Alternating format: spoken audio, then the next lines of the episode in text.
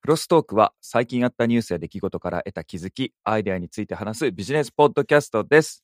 12月12日土曜日に収録しております。今週はね、ちょっとなんか飲み会が続いてて、あ、そうだ、生の会にちょっと当たってしまった感じで弱っている姿です。あらうん。きついっしょ、会に当たったら。苦手っぽいですね。当たったわけではないんですけども、なんか苦手っぽいですね、僕。一緒に食べた人とかは全然ピンピンなんで、ああ。生の貝がちょっと弱いのかもしれないですね。ううんん、でも今、自粛期間やから飲み歩いたらあかんのんちゃうの僕はあの普通に飲み歩いてるんじゃなくて食事に行ってるだけなんで、はい。その先でたまたま友人と会ってね。はい。し、まあみんなランチはね、みんなで出かけてますからね。うん。うん、俺もね、こないだね、たまたまね、はい4人席に座ったらね、近所の7テーブルぐらいが全部知り合いやったっていうね、夜の珍事がありましたよ。どんな相席やねんみ たいな。相席いかがいいいいですかあいいですよって言ったら、あれみんな知ってる人やんけみたいな。そ ああ、すごいですねう。。お店がさ、うん。あんまり大人数での、ね宴会みたいなのちょっと受けられませんみたいな話になってあ、かんですね。でうん、 4×7 テーブルっていうことにしてもよろしいですかって言っ て。全然構へんよ。構わんよってことでね。うん。はすごいですい。ね。そんな感じでやりましたよ。はあい。あ大変あなと、みんマなック、はい、ミニが届いたんですけど、お届きました。はい。この収録に使えないんですよ。何やっていつも編集で使ってるプラグインがね、新しい MacOS の上では動かないんです。なるほど。新しい MacOS じゃないか。Mac mini の上では動かないんですね。なら、チップのせいか。ああ、M1 チップでしたっけなんかシリコンなんとか。はい。わかんないです。はいはい。だからね、前の MacBook Pro を引きずり出して今収録してますけど、うん。なるほどせっ。かく買ったのにっていう高橋でございます。あららららららら。そんな今週だったんですね。なるほど。はい。今週からもう全開ということで聞いてますけれども。なんか好き。そう好よきなこと。 今日からもう女装で行くのよ。女装で行くのよ。ちょ、朝一からおねえネタはちょっと辛いですね、その点。辛い。実に辛い。うん。はい。ということで、はい。今週ね、はい。タカさんのネタは、はい。いろいろありましたけど、ん。ちょっとまあ最近やり始めてたゲームで、コールオブデューティーという一人称視点のね、はいはいはいガンガはン撃つようなゲームがあって、い。はい。これって、プレイステーションももちろん、Xbox、パソコン版とかってあるんですけど、そのパソコン版の中で、ものすごいそのチートがあると。ほうほうほうほチート中にズルするやつがおるってことですね。う。うん。ソフトウェア的にってことですよね、なんか。そう、ん普通やったら見えへんはずの視点が、壁も何も通り越して全部見えるとか、うん。撃った瞬間、相手の頭に全部当たるとかね。 最高やな。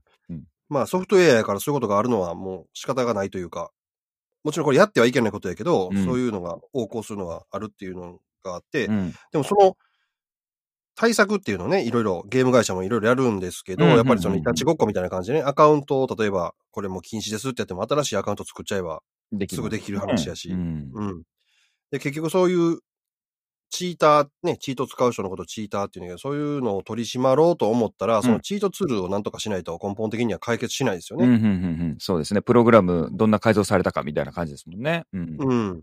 で、そのプログラム改造してるやつをいろいろ見つける方法もやったりとかしてるみたいですけど、うん僕はまあ、プレイステーションで遊んでるんで、基本的にはプレイステーションとか XBOX っていうこうゲーム機うんうん。ではチートって発生しにくいんですうよんうね。んでうんそのオンラインゲームのチート行為をですね、AI が見つけようっていううん。うんうんうんうん。なるほど。記事見て、ああ、なるほど、なるほどと思って、うん。これは、どこで見分けるかっていうと、チートをしてる人はそうやって追加のプログラムをうん。絶対入れてるわけですよね。うん。そうすると、通常のうん。ゲームをやってる人とはちょっと違ううんゲーム内での通信が発生するんですって。ほうほだうほかう。ら遅延と。か、なるほど、なるそほど。の、うん、そういうものを機械的に読み取って、うんあこの人チートしてるやっていうので、排除していくみたいな。なるほど。ありえない通信量とか通信データのやり取りしてるかを見張るのを AI にやらせようってことですね。そうです、そうです。ああ、素晴らしい発想ですね。素晴らしいですね。うんそれはアメリカのテキサス大学のダラス校っていうのが、コンピューターサイエンスシティストチームっうんな。ていうのが作ったらしくて、うん。一応今はテストサーバー内でそういうことをやってみて、うまいこといったんですって、結構。うーん。なるほうど。ん。で、それを今度はゲーム会社に今度だんだん下ろしていくんちゃうかっていう話なんやけど、うん。このまあ、技術自体も素晴らしいねんけど、実はこういうのってうん。アジアサーバーにすごい多いんですって。ああ、そうですね。おいおい。うん。某国ですね。うんもう中国さん、これはもう、あっこのプレイヤーがもうやたら使うと。そうですね。うん。で、何やったかな、そのもう完全にモラルの問題で、こんなん使ったら、まあ日本人の俺からしたらずるしてるっていう感覚あるじゃないですか。うん、うん、うん、うん。向こうの人ないらしいね、あんまり。うん。そこで面白さとか感じないみたいですね。自分がやられたりする方が嫌やから、こうやってんそうそうそうそあの、ずるできることが、そもそも、ずるできるっていうか、せえへんやつがアホやみたいな感じやもんね。う。で、そのツールも、やっぱり高いんですよね。どんどん新しいのが出て。だから金持ちやから使えるとかって、そういうのも優越感あるみたいなんですよ。あーそっちもあるんか。だかはい。らそういうのも、なんか何重にも重なって、そうです。これを使ってる俺はすごくて、使ってないお前らバカみたいな感じそのう。そうそうそうそうそいや、そういう感覚なんやと思って、それがすごい、う。うん。まあ、このニュースもすごいな思ったけど、そっちの方がうん。驚きで、完全に文化が違うというか、意識が違うというか、そういうのが当たり前に思えるっていうのが、うんどう育ったらそんななんねやろなとか、どういう国民性やったらそんなんなんのかなっていうのはもう本当に不思議でしゃあない。うん。まあ、成金チーターみたいなね、横行してるんですよ。うん。なりきんチーターってもう、結構人としても最低の、はい。これ昔からなんですかね。昔からですね、アジアのでも、その、不正というか、チーターが多いのはアジア。中国が豊かになってきて、そういうゲーム人口も増えてて、そういうことする人が増えるから、日本人ものすごいこれ被害を受けるよね。俺ら、アジアサーバーで近いから。あアジアサーバーね。うん。そうそうそうそう。そうなんですよ。めっちゃおもんないよ、こんな奴らいっぱいおったら。うん。で、そういう人が、チーターがいるサーバーとかって、なんかラグくなったりとかもするんですよね、影響を受けて。ああ、そうなんや。サーバー側の計算も。うん。だからそういうのも嫌ですよね。あーあ、まあ、その辺もなんかテストするって言ってた。そういういう監視ツール入れて重くなったらそもそもダメやから、うん。っそれもテストするって言ってたけど、そんな重なったりすんねん、チーターが。おると。ていう、あの、影響があるやつもあるっていうぐらいあなんで。ーそれぐらいだからひどいことをいろいろしてるってことやね。うん、まあいろいろやってるみたいですね。はあやめてほしいわ、あいつら。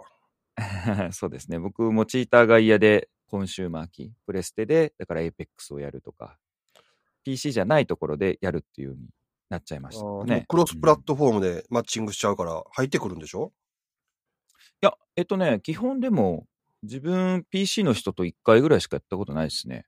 うん、うん。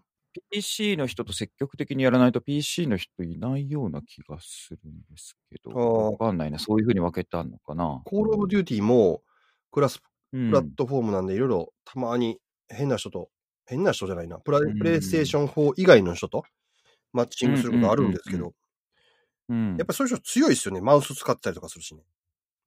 ああ、その問題今ありますよね。その Xbox とか PS もですけど、今コンバーター問題って言って、うん。コントローラーでやるんじゃなくて、マウスの入力をパッドの入力に変えるコンバーターっていうのが売ってるんですよ。はいはいはい、売多分ってますごね。存知だと思うんですけど。はい。で、今、そのチートやないかって言われてるのが、プログラムを改造するんじゃなくて、そのコンバーターが機械的にプログラミングできるんですよね。この入力信号があったら、こういう動きをしましょうっていうマクロを組んで、うん。疑似信号を出すんですよ。入力したはいはいかのはい。ような。で、それによって、あの、銃を撃った時のリコイルって言って、上に上がっていくじゃないですか、うんうん反動で。あれを、本当は自分の手の操作で、下にマウスを下げたりとか、レバーを下げたりとかして、こうリコイルコントロールってしないといけないんですけど、うんうんうんあれをプログラムさせて、コンバーターに記憶させることで、この射撃をしたときに 0. 点何秒ごとに下を入力して、0. 点何秒後にはこう右下こうしてとかって、リコイルの制御も自動的にさせあ、る。そんなんできんねや。じゃあ15度にそれ設定したりするってこと使うそうで銃すによって違うでしょリコイル。そうです。はい。へーだから拾った武器の時にボタンをポンって押して、そうか、そうか。そういう設定をしとけるんだ。そうです。はあプログラミング、信号のプログラミングをさせておくことで、で、それを切り替えて、で、なおかつ何ボタンを押された、まあ、マウスの左クリックを押したときに、このリコイル制御が自動で発生するみたいな。あってあ、いうなるほどね。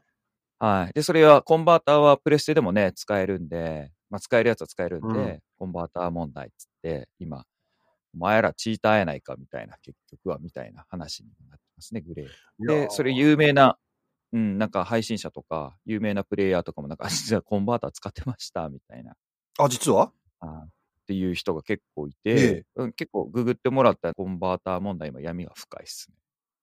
それ配信者とかで使ってましたはちょっとシャレなれへんよね。うん。めっちゃうまい人多いもんね、配信してる人でも。そうそうそうそう。だからね、めっちゃリコイルぶれない、当て感すげえやつら見てると、怪しいなみたいにあなーってきますよね。逆にそれでさ、負けた言い訳がチーターやチーターやって言うやつもちょっとまあ、どうかなと思うとこもあるけどね。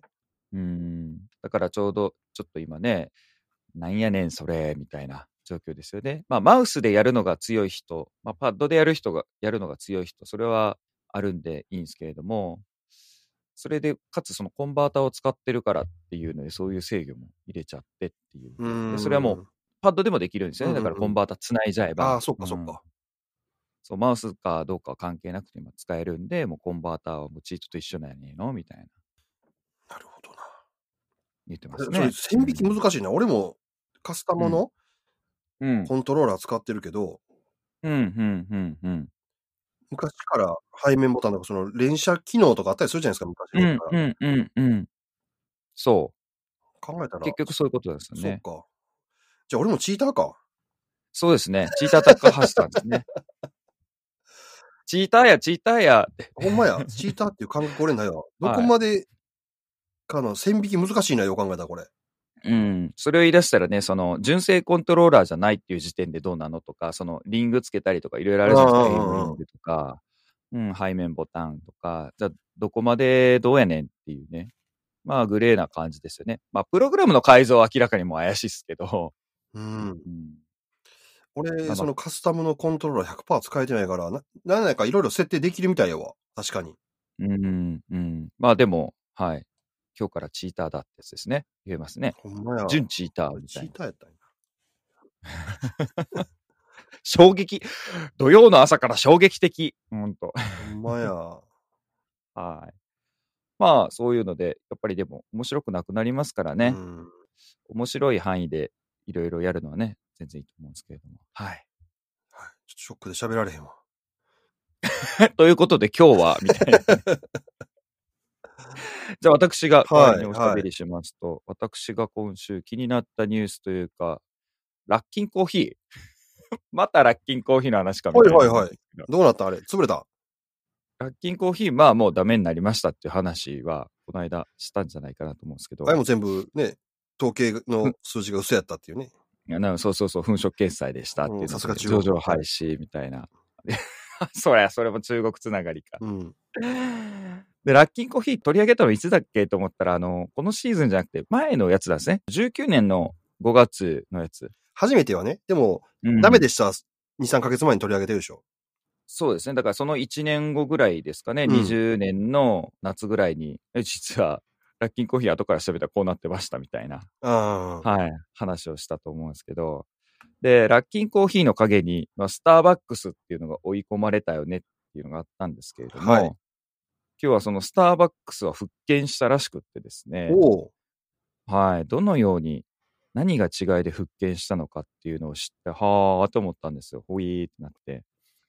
スタバ、どんどん成長してたけれども、ちょうどラッキンコーヒーが台頭した時にモバイルうんオーダー系、デリバリーとかに対応してなくうん、うで、売ん。り上げ下がったんですよ、スタバ。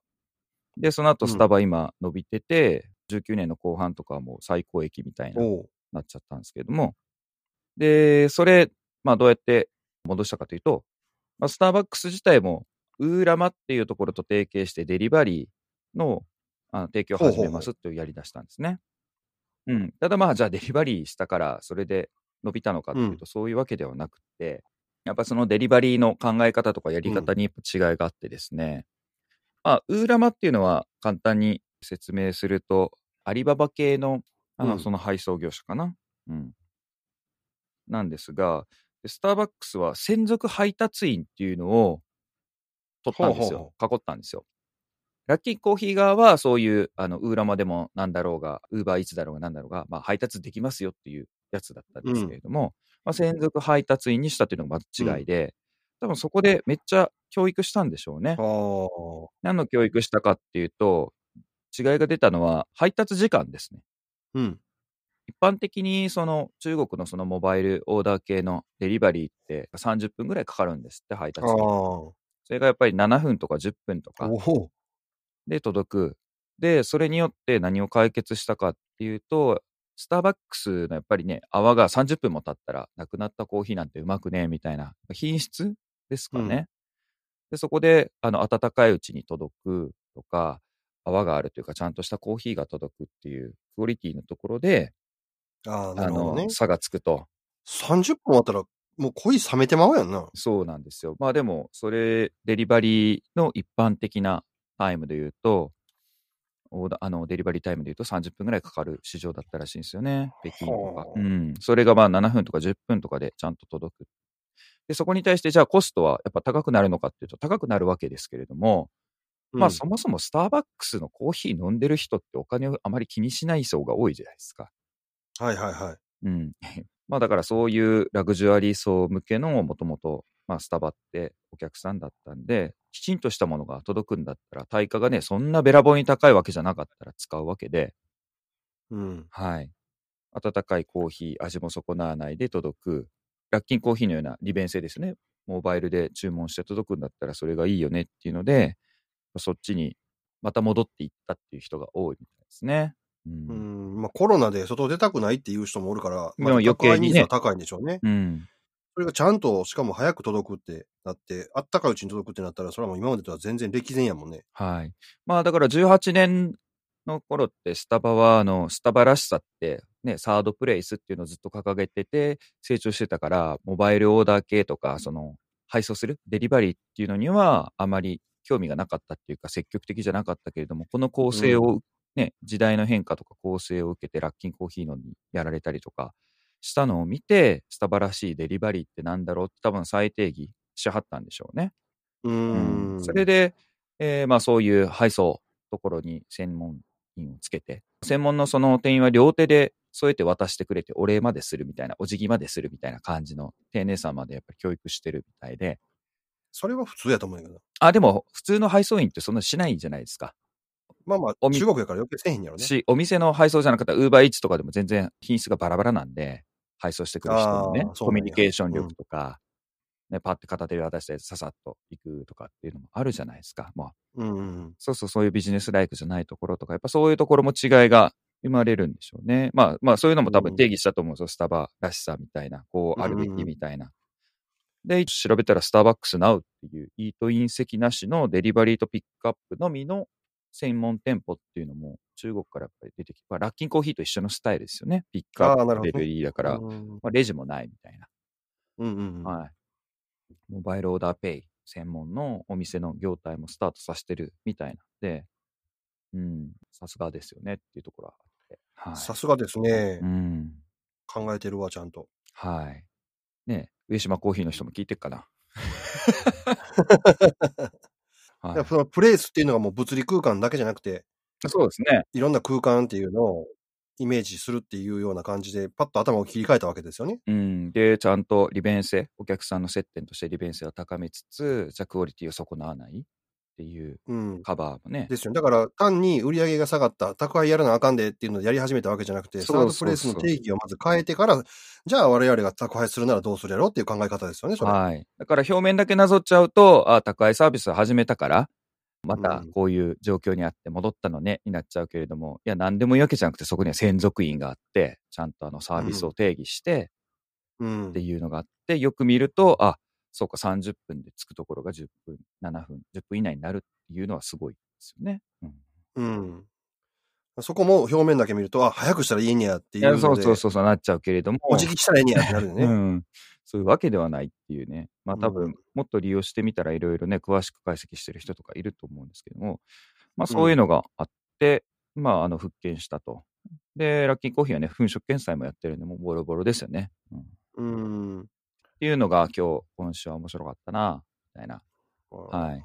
俺、そのボロボロで思い出した今週ね、うんまあ、これ他人事じゃないねんけどね、うん au が新料金プラン発表したんしてますお、知らないっす、知らないっす。 ?Amazon プライムをつけ見て、たな、それ。はいはいはい。 5G かなんかでっていうのも、その、ツイッターのトレンドで見たんですよ。うん。それが3760円ですみたいなのあんねんけど、うん、うん、うん。それがね、米マークがいっぱいついてるの。これ使ってたら、あれ使ってたら、家族やったら、なんとかやったら、なんとかやったらって5個ぐらいそれついてて、うん。それ全部外したら、うん月9750円とかなんね ん。で、それで、うん。もう、ツイッター大荒れになってて、うん au ふざけんなみたいな、au 解約がね、トレンドになってたのよ。へえ、面白い。で、これだけやったらええねんけど、なんとね、きっちり KDDI 株ね、むちゃくちゃ下がってますよ、今。ここの1週間で。影響してるんや。ええ影響してます。その日、ストップ安やったと思う、 多分。発表した日。おもろい。おもろい。 3150円ぐらいやったのが、うん。えー今ね、2900、まさか3000円割ってますね。うーん。あ、昨日はちょっと上がって終わってるのかな、これ。もう、激下がりしてで、ふざけんなと。うん。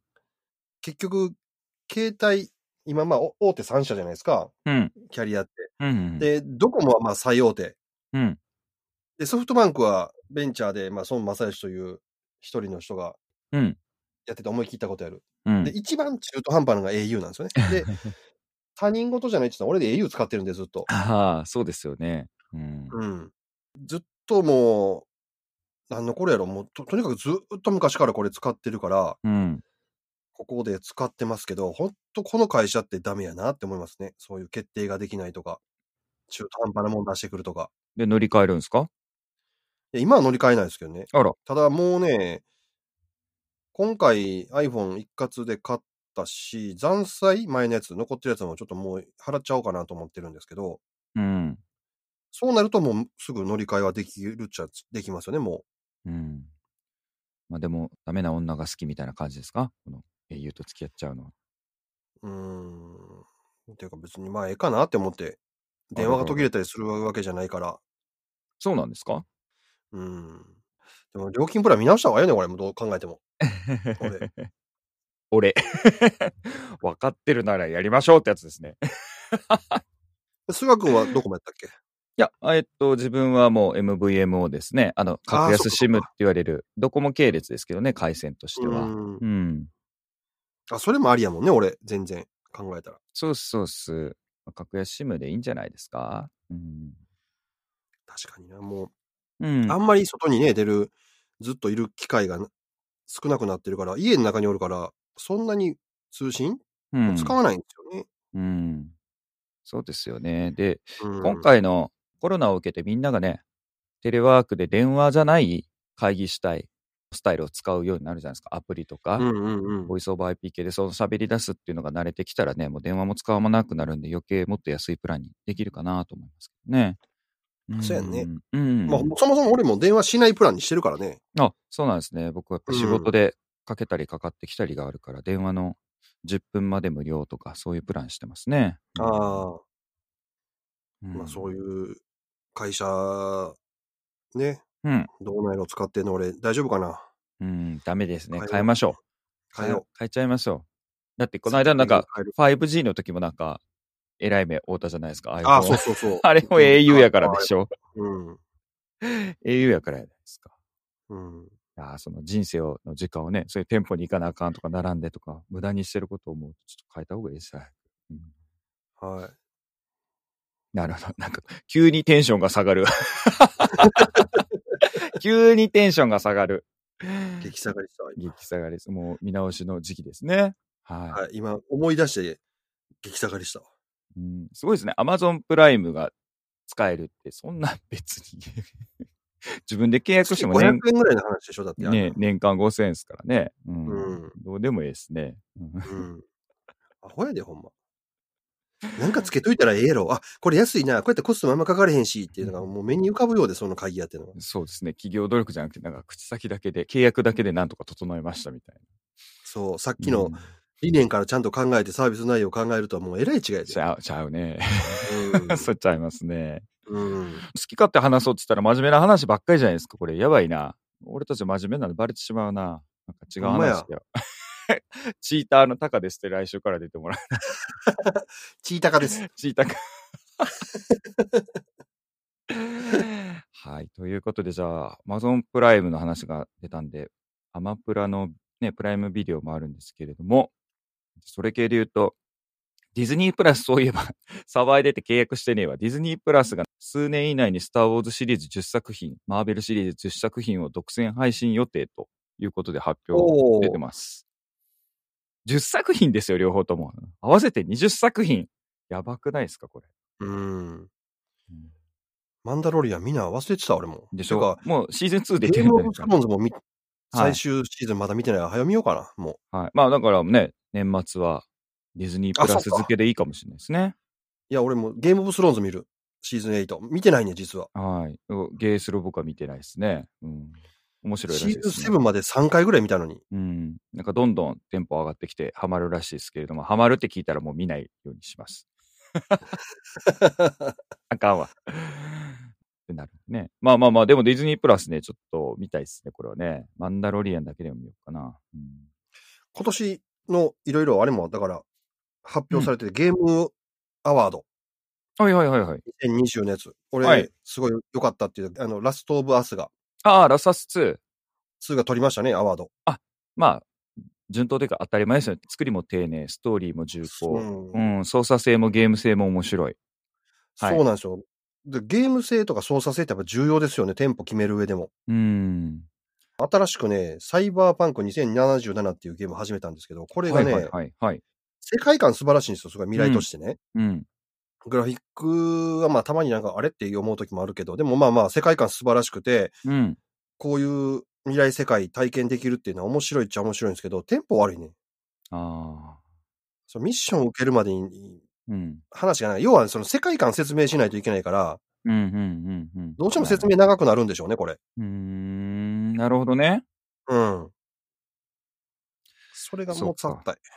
ああ、サイバーパンク僕買わなかったですね。様子見だなと。買うとしてもマルチ出てからでいいかな、みたいな感じですね。うん。うーん。まあでも今のストーリーやってる感じいくとマルチ出たら俺やれへんかもなって感じやな。ああ。まあその頃にはあれじゃないですか。アップデート重ねて神ゲーになったみたいな感じで変わるかもしれないですね、ゲーム性なが、っね。てくればいいけどね。あ、これノーマンズスカイも買ったんです けど、買っあ、買ったんです かてやってるんですけど、ちょろちょろ。い言ってくださいよ。合わせるなんかね、うんなんかね、いや、買わなくていいと思うだ、あれ。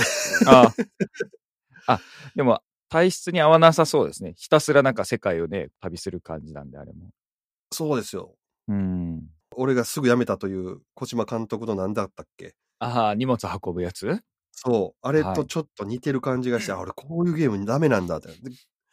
で資。源を集めてきては、うんうん。何かを作り。何かをね作り、そして、うんまあ最初は宇宙船修理したやつを故障してるやつを修理していくんですけど、うん、うん、うん、うん、うんその間にうん。 生命維持装置が悪くなるんで、その辺の資源取って、またそれを修理してとかって、もうずーっと修理してるやんと思って、だんだん嫌になってきて。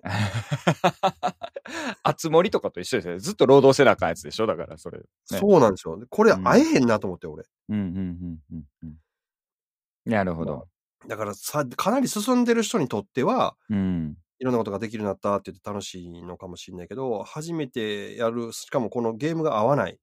うん、うん、うん。うんはい。。デスストランディングか。デうスんストランディングみたいにこう作業をするゲームみたいなの俺もうダメだわ。うん。分かってよかったですね。苦手なはゲーム。はい。その要素がサイバーパンクにもちょっと入ってるのがちょっと嫌なのかな。あ、ハクスラ要素っていうよりもそっち系なんや。あの、クラフト系要素なんですね。はい、ありますよ。ハクスレ要素もあると思うんですけど、クラフト要素が強い感じですか。そういう。今のところ、しかもその、なんかミッション始める前の、うん。ミッション受けるまでの説明が長い。うーん。うっとしいですね、それはね。うん。なるほまあ、ど。ただ何も説明なかったら意味わからんと思うからし、しゃあないなとは思うね、これね。うーん。そうか、そういうバランスか。うん。なるほどね。うん、結局、体験したことない未来を、うん。とか、世界を体験させようと思うと、この世界がどういう世界なのかっていううんものを知らせるための時間っていうのが必要なんだよなってことやね。うん。それをなんかうまくエスコートすればいいんですけれども、情報量が多いんでしょうね、一気うに。ん。うんそれを仲間とか、そのミッションを受ける、まあ、出すうん。発注者との会話とかでやるので、うん。長くなりますよね、そら。うんうんうんうんなるほど。ああ、でも最終選考残ったの、あつ森と、ドゥームエターナルと、あ FF リメイクも出てるんや。そうやな。うんあったな、今年。ゴースト・オブ・ツシマはまあ入ってますね。うん。ああれも人気でしたね。うん、あと漫画も出ましたよね。漫画あも。そうなんですね。ほうほうほう確かほうん。う。なんだったんでしょう、今年は。漫画は確かチェーンソーマンじゃないですか。ああ。チェーンソーマンね、ちょっと完結したら読もうと思って、もうそろそろ完結やっていう話、次、来。週で完結。ああ、なら顔。そしたら顔全部。うん。俺ね、たまたまそれ見て買って読んだんですけど、うん。なかなかすごいですね。こんなに主人公が強くなれへんヒーロー漫画みたいなのあるかっていう話。ああ、たつき、なんとか先生ね。なんとかたつき先生ですね。うん。ヒーローが悪魔から狙われる存在なんですよね、ずっと。うん、うん、うん、うん、うん。で、これ味方なんか敵なんかっていうのもよくわかんないうん、うん、うん、うん。状態で入り乱れてます。悪魔を倒すという物語なんですけどね、ずっと。あストーリーはわかりやすいですね。うんう。ん。なるほど。藤本たつきだっけうん。さんが書いてた前の漫画は全部見ましたよ。それもめっちゃもう記載やなと思いましたけど、フあーァイヤーパンチっていう作品はね、リアルタイムで全部見ましたけどね。ああ、なるほど。うん。わけわからん。 でももう一回読み直すと、おーみたいな。もうもうめっちあゃ、ーでも魅力がありますよね。キャラクターとか。うん。キャラクターすっごい魅力ありますよね、展開にみんなう。そう。いや、ちょっと、あでもこの人、すごいね、頭とか性癖おかしいんやろうな、みたいな感じ。 なんかもう独特感が半端ないですよね。うんこの人、しかもこのね、チェーンソーマン、週刊少年ジャンプで連載してるらしくて、うんうんうん。そうです結ね。構いつも後ろの方に載って るって。これね、少年ジャンプ向きじゃないよ、この漫画。うん。まあ、もともとジャンプラン乗ってたんですけどね。ジャンププラスっていう。ああ、はい。少なくともヤンジャンとかやと思。ああ。でもめっちゃ売れてるんでしょだから、それで。単行本はけてるんじゃないうですか単行本は結構売れてるみたいですね。だから続いてるんでしょうね。うん。週刊でアンケートはあんまり低くても。うん。すごいっすね。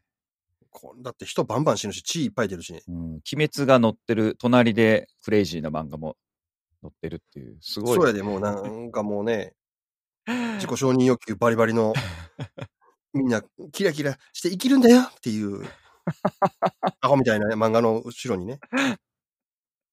面白いですね。ジャンプ。ああ、今ジャンプって何が載ってるんだろう連載中作品。ワンピースでしょ。ああ、まだワンピースが背負ってるのか。全然読んでないですけどね。うん。もう週刊漫画読まなくなりました、俺も全う部ー。ん、なるほど。あともう単行本をちゃんと買って読むっていう感じですね。ああ、ジャンプ今、ワンピース。あ、一応、ハンターハンター載ってるんや。ハンター ハンタ連載してる 一年以上連載してる。ー。1年じゃ済まないでしょ幽霊部員やん、そんう。なもん。 2年以上じゃないですか。あ、呪術廻戦がある。呪術廻戦を僕読んでますね。ヒーローアカデミア、ドクターストーン。ヒーローアカデミアか。うんあーブラッククローバー、夜桜さんちの大作戦、マッシュ、もう知らないの多いですね、でもね。ビルディングキング、え、島袋先生、また連載やってる。ええまあ、ということで、ディズニーとかそういうコンテンツ楽しみですが、うん。はい、最後に、うんめっちゃアホみたいなネタあほう ったんですけど、ほロロシアでうんコロナでアルコールが届かないっつうので、うんメチルアルコールを飲んで9人死亡っていうニュースが。うちょっと待って、アルコールが届かないって。あ、酒がないから。酒がないから。え、戦時中の人 消毒薬。メチルアルコール飲んで死んだ。すごくね、ほんあの冗談で言うことあるやん。うんうんうんこれ飲んでもうんうんうんうん。エチルアルコールは飲んでも死ねへんらしいけど、メチルアルコールは死ぬんやってな。へえ。勉強になアりまホしやた。ろ、ほんまに。うわ、もうないわ、言って。しかもさ、9人死んでるからさ、みんなで飲んで。えー、猛毒って書いてある。 めっちゃある。ほんあ、これ入ってるやん、アルコール飲もうぜ、言うて飲んで全員死ぬってほんま、もうアホの極致やな、思って死に方としては。ああ、すごいですね。もう飲んでる途中やったんでしょうね。酒飲んでて。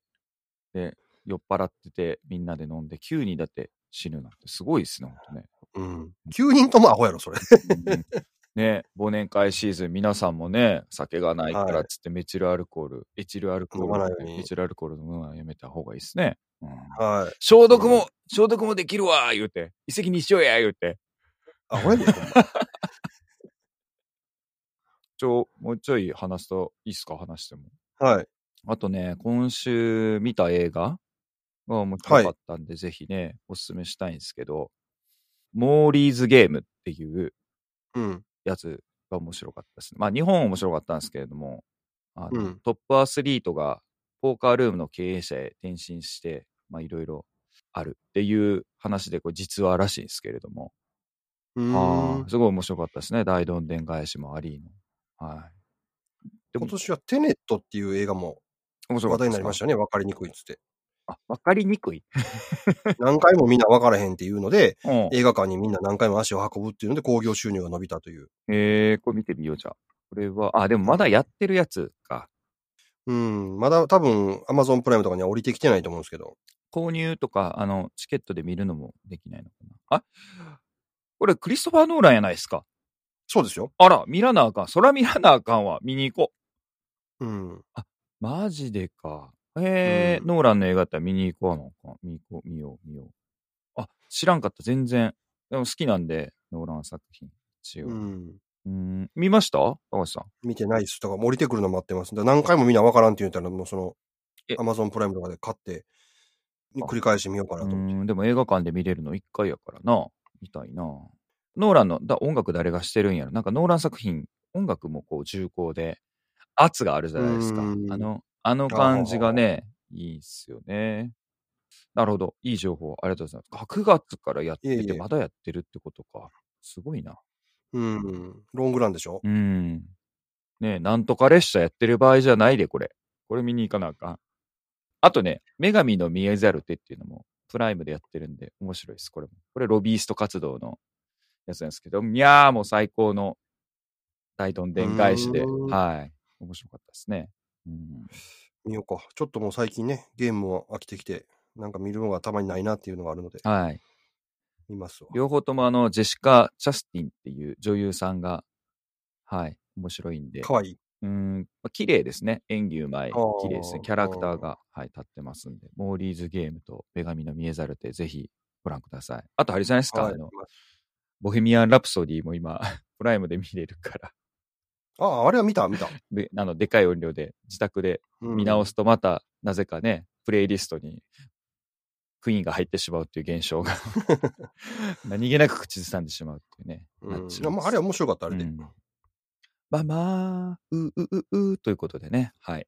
はい。今日はこんなとこですかね。はい。クレもね、押し迫ってきて、はい。もうあと、今年何回やるやろ、これ。うん。もういいんじゃないまあ、あと2回ぐらいかな、収録。あ、じゃゃああ、振り返り会もやらなあかんかな。うん、うん。じゃあ今日はこの辺で締めましょうか。はい。はい、今週もお聞きいただきましてありがとうございました。はい。ご意見、ご感想、え、一緒に喋りたいとかいうのがあれば、ぜひぜひ二人までね、ご連絡いただければと思います。はい。今週も良い一週間をお過ごしくださいませ。